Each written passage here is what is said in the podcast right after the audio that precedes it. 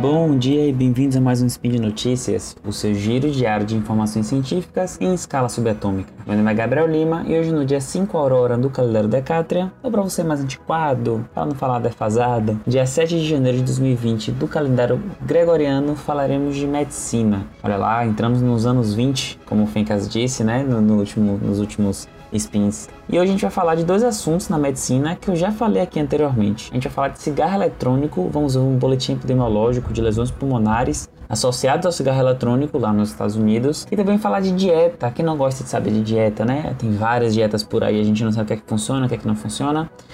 E eu vou falar do desempenho do jejum intermitente, uma das dietas da moda, na redução de fatores da síndrome metabólica. Speed Notícias.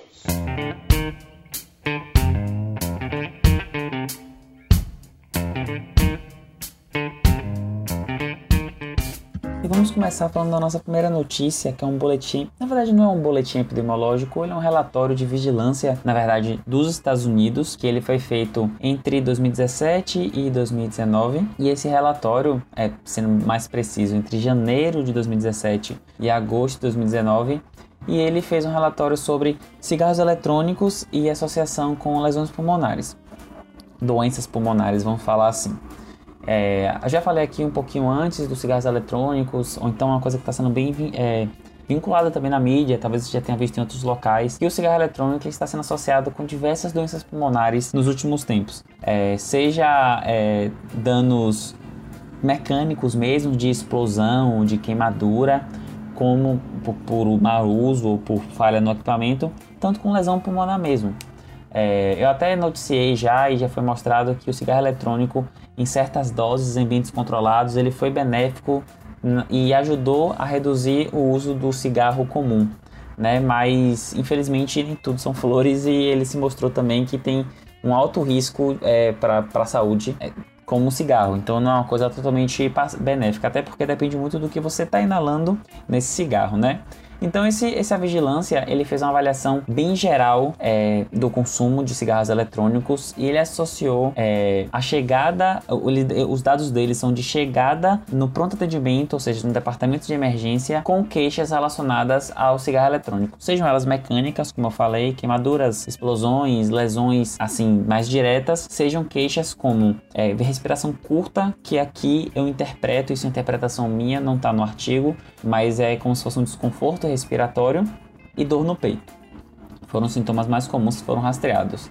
E uma coisa interessante desse, dessa, desse relatório é que ele utilizou as buscas do Google sobre o assunto, sobre é, o vaping, sobre os cigarros eletrônicos, sobre é, os riscos da, da e, e, sobre as notícias do surto que teve de lesões por conta do cigarro eletrônico. Então vamos lá para os dados. É, então, a partir de agosto, a gente viu que foi gradativamente aumentando é, as idas ao departamento de emergência por conta dos riscos, por conta de fatores relacionados ao cigarro eletrônico. Então, por exemplo, em janeiro de 2017, é, eram quatro visitas é, a cada um milhão é, entre os jovens e esse número aumentou em agosto de 2019 para 83 visitas. Então a gente teve um aumento singelo de 20 vezes, 21 vezes da incidência de lesões pulmonares associadas ao cigarro eletrônico. E uma coisa interessante é que quando esses números começaram a aumentar, isso, isso começou em agosto, foi aumentando gradativamente até chegar em julho de 2019, também teve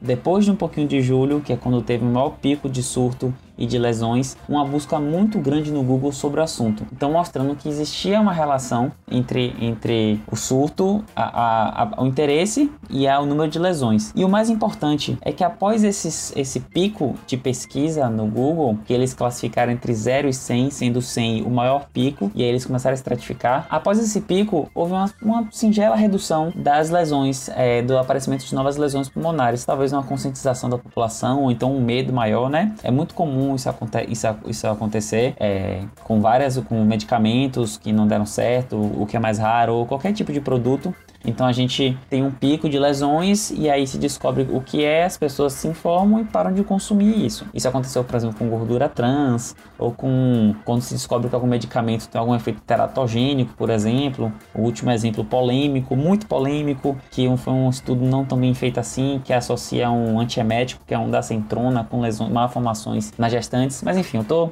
eu estou elocubrando muito. Mas o interessante desse artigo é que mostra que o número de lesões são muito grandes. É, a, desde, desde janeiro de 2017, que foi um corte que eles pegaram, nesses últimos dois anos, mais ou menos assim, e eles pegaram pessoas principalmente entre 11 e 34 anos, existe um, um aumento muito grande da, da, do surgimento de, de lesões pulmonares. Essas lesões podem ser, podiam ser tanto a doença pulmonar obstrutiva, fibrose cística, que é uma complicação que pode acontecer. É, e essa, essa, fibrose cística não é a doença genética, mas na, na verdade é a doença genética, mas é a complicação da doença genética por conta do cigarro. É, ou então agravamento de asma, ou qualquer tipo de doença pulmonar. E, e eles conseguiram mostrar nesse, nesse, nesse relatório, ele é bem extenso, vai estar aí no post se vocês quiserem ler com mais calma. Ele é muito grande, foi publicado no New England.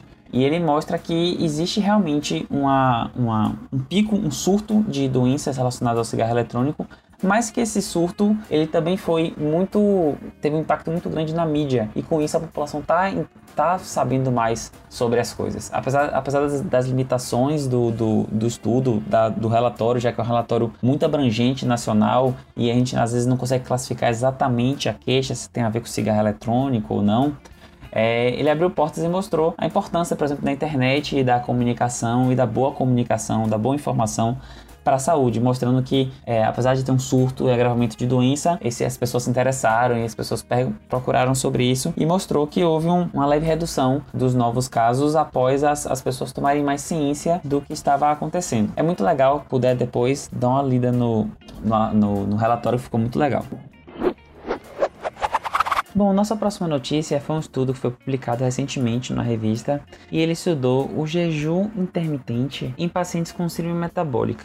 Como assim? Jejum intermitente, todo mundo já ouviu falar. É aquela dieta que você passa longos períodos sem comer, então você come por um período e você passa um longo período sem comer, mais de 10 horas geralmente, 12, 14 horas, chegando até 18 horas em algumas dietas que eu já vi. E a ideia, ou então o racional do jejum intermitente é que os longos períodos é, em jejum é, evitariam vários micropicos glicêmicos e ajudaria na lipólise, que é o processo de quebra da gordura. Racionalmente faz um pouco de sentido, mas ao, mesmo tempo, em contrapartida, você fica pensando, poxa, mas a ingesta calórica é a mesma. É, então, assim, se você comer 2.000 calorias sem, com jejum intermitente, sem jejum intermitente, não, não faria muito sentido a perda de peso. E aí tinham vários estudos com jejum intermitente em camundongos e em pessoas saudáveis, e esse estudo ele foi feito em pessoas com síndrome metabólica ou com alto risco. O que é síndrome metabólica? Síndrome metabólica é o nome que a gente dá a uma, um, uma miríade de comorbidades que se unem num paciente e aumentam muito o seu risco cardiovascular. Então são elas a obesidade,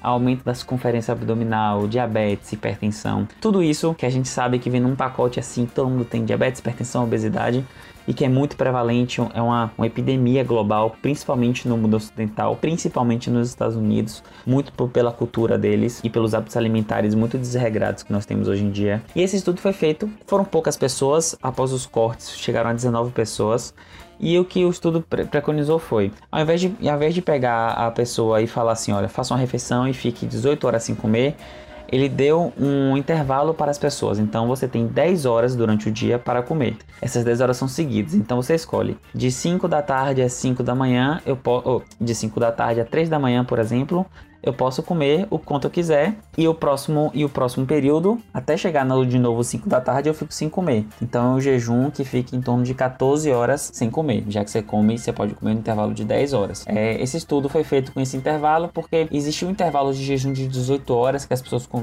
podiam comer somente por 6 horas, mas geralmente estava muito associado a, a Há efeitos colaterais como vômitos, enjoo, fraqueza, desmaio, e eles pegaram esse intervalo. Eles monitoraram essas pessoas durante 12 semanas, viram a quantidade de caloria que estava sendo ingerida, controlada por medicamento, o que tomava de medicamento, qual era é, os exercícios dele, enfim, tudo foi, foi calculado, cronometrado em aplicativos validados no celular. Foi feito um acompanhamento bastante próximo dos pacientes.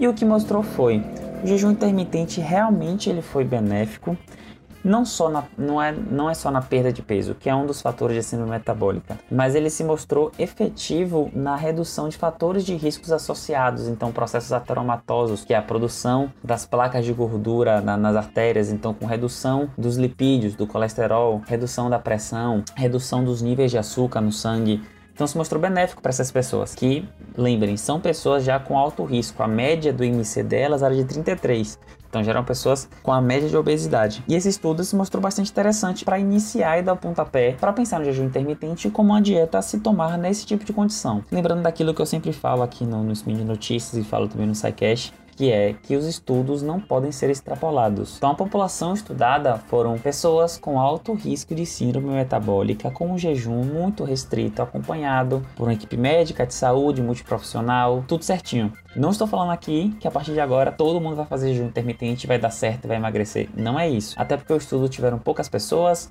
foi um trial, foi um, um, um, um clínico muito, muito pequeno, um estudo prospectivo muito pequeno.